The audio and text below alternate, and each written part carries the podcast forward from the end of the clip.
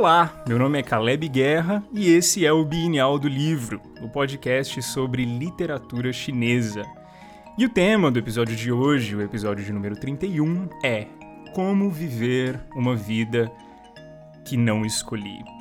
É um episódio onde a gente vai conversar sobre dois poemas antigos de dois poetas muito famosos, um chamado Jiang Han, ali do finalzinho da dinastia Han, e o outro chamado Qu Yuan, ali do período dos estados combatentes, ambos muito, muito famosos, com poemas muito valiosos e preciosos e que a gente vai usar hoje aqui para abrir um pouco dessa conversa.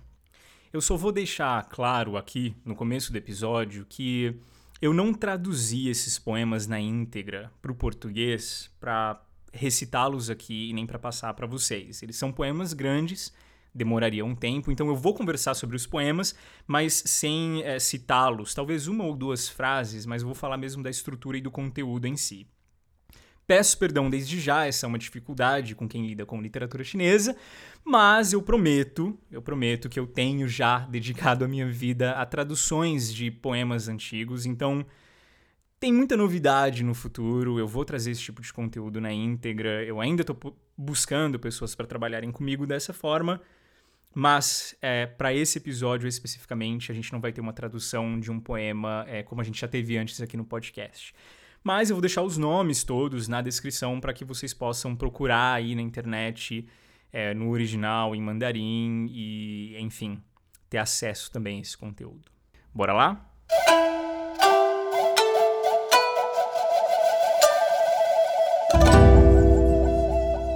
Bom, no ano de 138 da nossa era, na verdade um ano antes somente de falecer, um poeta chamado Jiang Han escreveu um poema em prosa falando sobre uma crise pessoal que ele estava vivendo. O nome desse poema é De Volta aos Campos. Jiang Han havia trabalhado como um oficial de governo ali da dinastia Han e agora viajava rumo ao sul, para bem longe dos palácios do rei é, e dessa vida na corte que ele estava acostumado a viver. Alguns livros históricos falam que essa mudança dele para o sul era voluntária, que ele estaria cansado de tanta corrupção e maldade ali nos bastidores do mundo político, que acabou decidindo fugir de tudo isso e levar uma vida mais simples. Outros livros já falam que ele havia sido obrigado a ir para o sul em exílio. Eu não sei se você, ouvinte do Bienal, sabe desse detalhe, mas na China antiga, a maioria das capitais das dinastias foram estabelecidas do centro da China para cima, então principalmente ali no noroeste do território. O sul desse vasto império era visto como um lugar quente demais, úmido demais e cheio de doenças que os nortenhos desconheciam e nem precisavam se preocupar tanto assim. Então, sempre que algum oficial importante era exilado do império ou de algum estado qualquer, ele era obrigado a ir para o sul. E, historicamente, isso era muito comum e a gente tem vários relatos sobre pessoas famosas que tiveram que fazer esse percurso exilados. Vale notar também algo que eu acho particularmente interessante é que a palavra, uma das palavras em chinês para quando um oficial era assim, despedido, né, e enviado ao sul, é, é a palavra jia. E o interessante sobre essa palavra é que ela também era usada nas lendas chinesas sobre os seres imortais que habitavam o palácio celestial e quando eram punidos pelo imperador celestial, perdendo né, seus atributos divinos e imortais, eles eram então exilados, eles eram enviados aqui para o mundo dos viventes. A palavra usada é a mesma. Para um oficial de carreira que trabalhava ali junto ao império, junto ao rei, nada mais temível que ser exilado. Ter que viajar para longe de tudo que ele havia construído a vida inteira significava perder a própria identidade. Significava perder a própria vida e ter que recomeçar do zero com algum trabalho bem mais manual que ser conselheiro do imperador, desenhando as estratégias políticas do Estado e do Império. Mas, voltando aqui para Jiang Han, ele estava então nessa jornada Jia que tantos outros antes haviam trilhado antes dele, uma jornada sem volta. Vamos dar então uma olhada no conteúdo de um poema que ele escreveu falando especificamente sobre isso.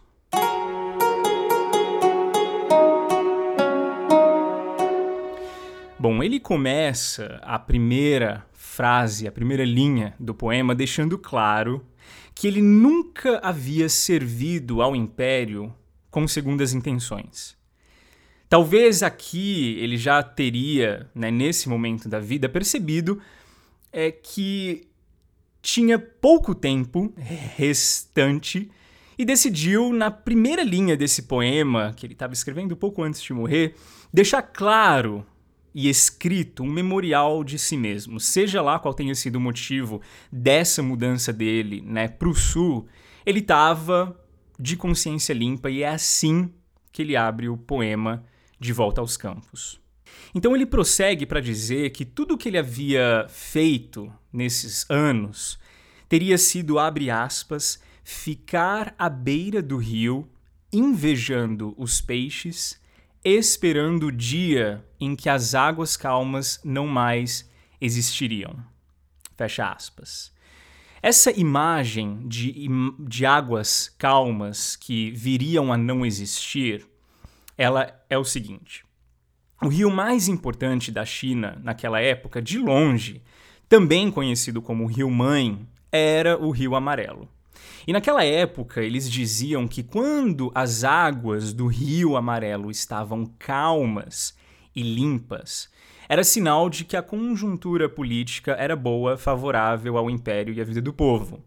Agora, quando essas águas do Rio Amarelo se tornavam turbulentas e lamacentas, isso era sinal de que o mundo estava mudando e tempos ruins viriam.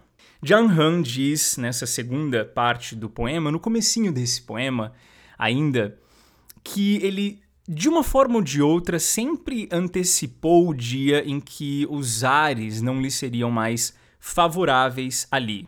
Um presságio que acompanhou ele a vida inteira. Uma coisa que ele deixa claro também que não tinha, então ele tinha a consciência limpa do trabalho que ele tinha feito, e ele não tinha a ilusão do controle. Ele deixa bem claro nesse poema que controle, ou a ilusão do controle, nunca foi um ópio que ele havia se dedicado a usar nesses anos trabalhando lá. E essas duas frases, esse começo é muito importante. O mundo antigo era recheado de intelectuais, oficiais do império e dos estados que causaram muitos problemas tentando controlar o mundo político da época. A gente tem histórias doidas. Então, a gente tem esses escribas oficiais forjando cartas do imperador e do rei, por exemplo. A gente tem historiadores que trabalhavam né, na corte mentindo nos livros para punir alguém ou alguma família. Tem conspirações de assassinato, tem mentiras que levaram a chacinas e até guerras Inúmeros problemas reais foram causados pelas ambições de controle que alguns desses oficiais, desses postos que o Jiang Han tinha, por exemplo, é, causaram. Mas não Jiang Han. Face a face com é, essa grande turbulência política né, e o fim do, do mundo como ele conhecia, Jiang Han decide que não tem mais muito ali o que ele realmente quer se apegar e se contenta com a jornada ao sul.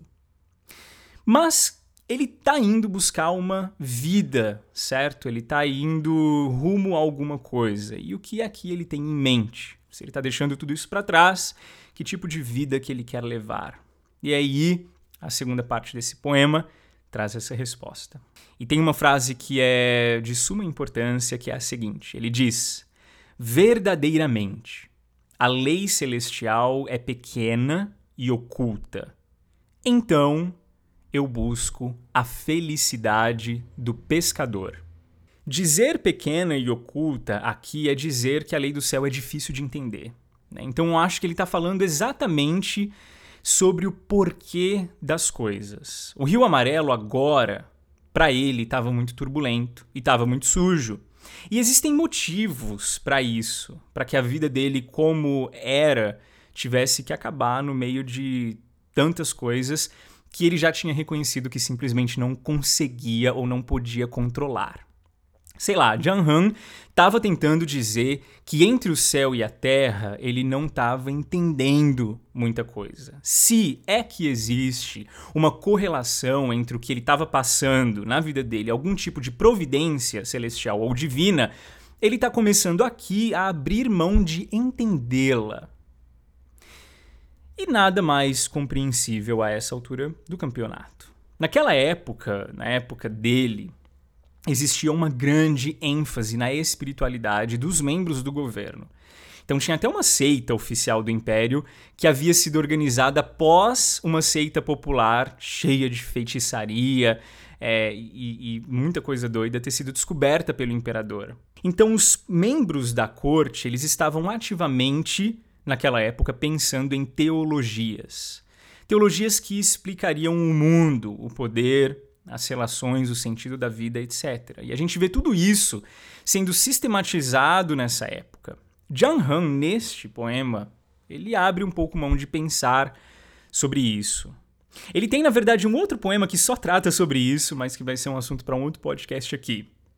Mas um ano antes dele morrer, Jiang Han estava buscando outra coisa. De acordo com essa frase, a felicidade do pescador. Mas quem era esse pescador? Para a gente descobrir o que é a felicidade de um pescador, a gente tem que descobrir qual era o pescador que ele estava falando aqui. E a gente vai fazer uma louca, porém lúcida, conexão literária e também uma conexão pessoal de Jiang Han com um outro personagem histórico, um cara chamado Qu Yuan.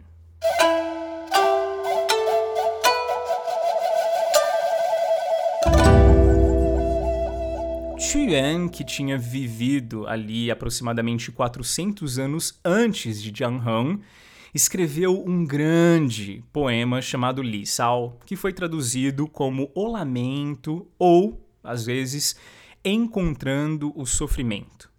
Esse poema eh, foi tão original e importante naquela época que ele acabou criando um estilo literário novo, o estilo que a gente chama de Sao, que vem exatamente do nome do poema.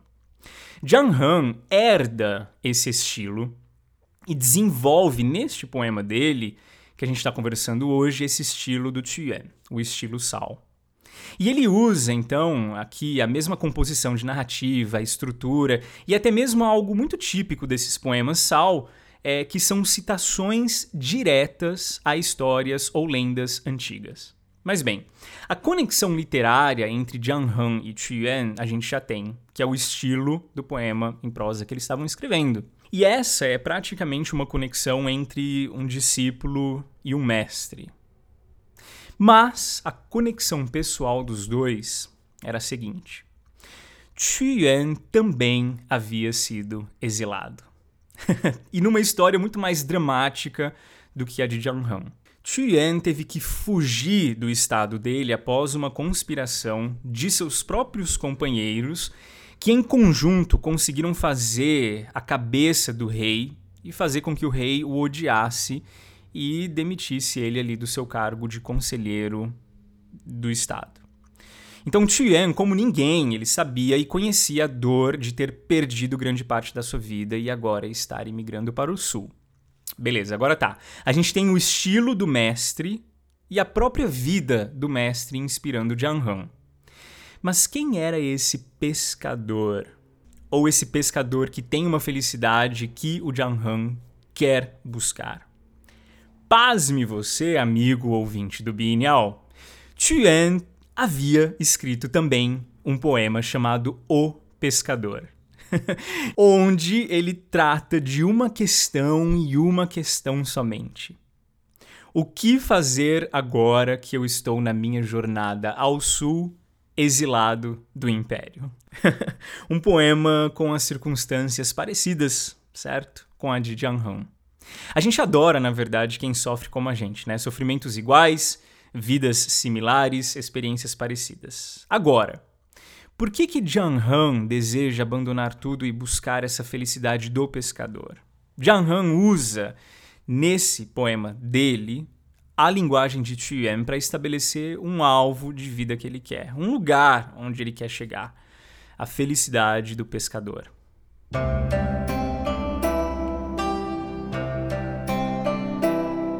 Então, olhando agora um pouquinho para o poema O Pescador de Yuan, a gente tem a imagem dele na beira do rio, caminhando e cantando. E o poema diz uh, que ele está com um rosto pálido e visivelmente abatido. Tien estava sofrendo muito ali quando ele havia chegado já ao sul, simplesmente porque a sua saída do estado foi muito dramática, como eu disse. Foi cheia de mentiras, cheia de injustiça, e ele sofria por causa disso o tempo todo. Nisso, enquanto ele está ali cantando, chorando e se lamentando na beira de um rio, chega um pescador curioso. Curioso porque o Tien estava vestindo roupas, provavelmente de alguém que não era dali, certo? Então ele bate o olho em Tien e já sabe, pela postura dele, que ele era alguém importante. E aí ele pergunta: Ei, você, oficial do Império, como é que tá todo acabado assim, nesse nível aqui? E eles têm uma breve conversa sobre isso que culmina no pescador deixando Tien ali falando sozinho.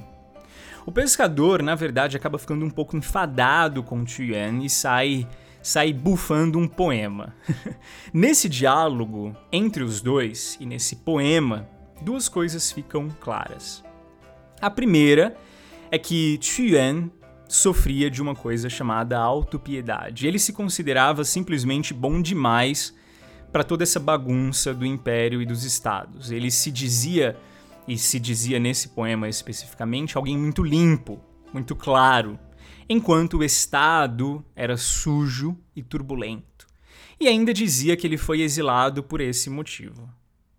E em contrapartida, nesse diálogo, né, nesse poema, essa conversa entre o pescador e Tuyen, o pescador deixa muito claro uma coisa. Tuyen precisava aprender a ser feliz vivendo a vida que ele não havia escolhido viver. Como é que esse diálogo acontece? De uma forma muito poética, eles usam essa imagem do rio calmo ou do rio turbulento como símbolo do mundo onde a gente vive.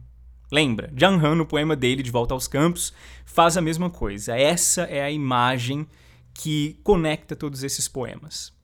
O pescador, então, diz que os santos eram santos porque conseguiam aprender a não se apegar ao mundo para ser feliz. Então, se o mundo é sujo e as pessoas são maldosas, por que não remexer essa lama toda, se misturar com ela e depois levantar-se limpo no caos, dando exemplo de conduta a todos? Ele ainda fala: poxa, se tá todo mundo embriagado, por que não beber e comer junto deles? Santos fazem essas coisas justamente porque não têm medo de se corromper. Por que se sentir tão melhor assim que todo mundo, a ponto de odiar esse mundo, o mundo dos viventes? E o pescador dá esse conselho para Chuyen. E Chuyen fica um pouco chateado. Ele confronta o pescador dizendo o seguinte: Como é que um corpo limpo pode se jogar em águas lamacentas e profanas? Eu prefiro me jogar no rio Jiang e enterrar o meu corpo na barriga dos peixes. Tien não aceita nem ser confundido com esses oficiais da corte que vivem a vida só no bem bom, se aproveitando dela de alguma forma. Ele era limpo. Então o pescador sai, sorrindo, recitando um poema, que diz mais ou menos o seguinte: Se as águas estiverem calmas e limpas, as uso para lavar as fitas do meu chapéu. Se as águas estiverem turbulentas e turvas, as uso para lavar meus pés. E aqui o poema termina. Bom, Tem um detalhe sobre a vida de Xuan que é necessário que a gente saiba aqui, porque é um detalhe histórico muito importante, que é que no final dela ele acabou optando pelo suicídio. Então, quando ele já estava em exílio, ele recebe notícias de que o seu estado estava destruído por um estado vizinho e ele não soube lidar com essa informação. Talvez, inclusive, é, o Chuyen achava que essa catástrofe política e social que o seu estado estava passando é, a, seria justamente porque os seus oficiais e o rei é, não eram tão bons quanto ele, tão limpos quanto ele, né, a ponto de expulsá-lo de lá. E aí aquela parte do poema dele, né, que ele fala de se enterrar na barriga dos peixes, acabou sendo algo, uma profecia autocumprida, né? Ele realmente termina a vida se jogando num rio. Então hoje os chineses têm inclusive um feriado em homenagem ao Tuan, né? O, o, festival do Barco do Dragão, onde eles comem bolinhos de arroz em memória de Tuan e de seus discípulos que após ele ter se jogado ali no rio, foram correndo lá jogar bolinhos de arroz para que os peixes comessem o arroz e não o corpo de Tuan. Mas bem, Zhang Han, voltando para o poema De Volta aos Campos, discípulo literário de Chuan, ele sabia de tudo isso, claro. Conhecia perfeitamente esse poema chamado O Pescador também, né? E conhecia a linguagem desse poema, tanto que ele a usou no poema dele. Verdadeiramente, a lei celestial é pequena e oculta, então busco a felicidade do pescador. E qual era a felicidade do pescador que a gente acabou de ver nessa conversa com o Tien? Era a felicidade de saber continuar vivendo a vida que você não escolheu viver. O pescador ensinava que as águas do rio mudam, sempre mudaram e continuariam mudando para sempre. A ilusão do controle, ela vem diretamente dessa autopiedade de Tien. Ele nunca poderia controlar as águas, nem a cor, nem o estado delas, nem o quão rápido elas corriam. Chuan se achava bom demais e limpo demais. E, e, ele achava realmente que ele, se ele não tivesse sido exilado, talvez a queda do seu estado, o colapso do seu estado não teria acontecido. Então Chuan, de uma certa forma, ele mantinha essa ilusão do controle, esse desejo de controlar, já que ele acreditava que ele poderia ter mudado as coisas se tão somente ele tivesse sido valorizado como deveria ter sido, certo? Valorizado como limpo num mundo sujo e corrupto. E aí, para Chuan, quando ele não consegue isso, ele se perde completamente e não consegue mais ser feliz de nenhuma outra forma. Ou seja, não existia não existia felicidade para Tuyen fora do plano que ele havia traçado para a vida dele. Jiang Han conscientemente segue um caminho diferente do seu mestre, certo? Ele deixa o caos para trás, já que ele não tinha essa ilusão do controle, para buscar a felicidade em um outro lugar. Então ele termina o poema falando sobre liberdade e descrevendo belamente a beleza natural do sul ali do império, que era um lugar que todo mundo odiava. E essa era a felicidade que ele queria achar no final das contas, a felicidade de quem consegue viver a vida que não havia escolhido viver.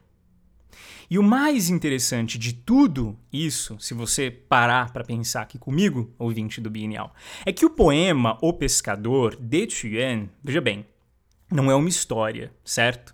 Ele não está em livros de história, ele não é um fato contado. É um poema. Ele vem da própria cabeça de Tuyen.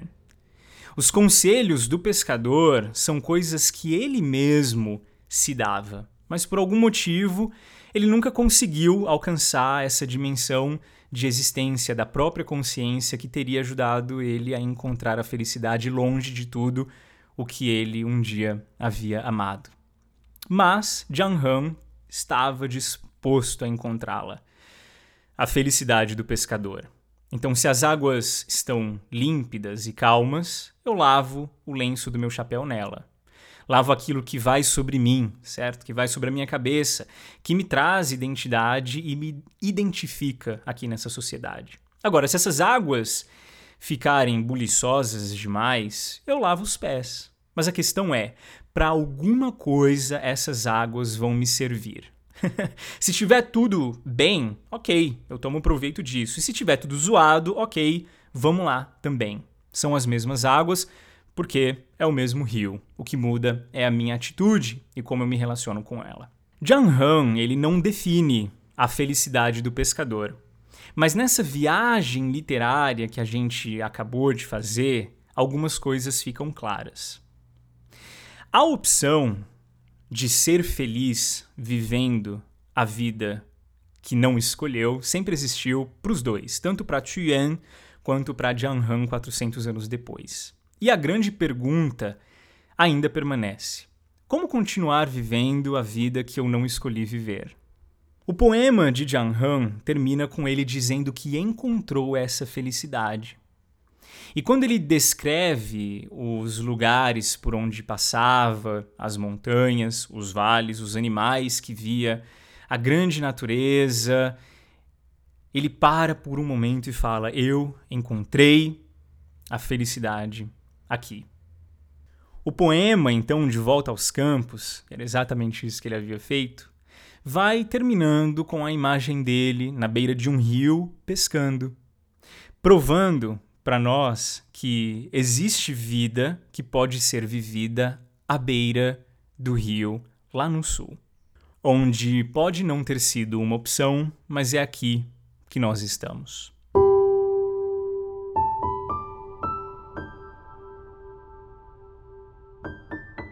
Então você tem duas atitudes completamente diferentes em Jiang Han, De Volta aos Campos, e em Yuan, no poema O Pescador ambos em relação ao rio, ambos tentando encontrar a felicidade, continuando a viver uma vida que eles não haviam escolhido viver.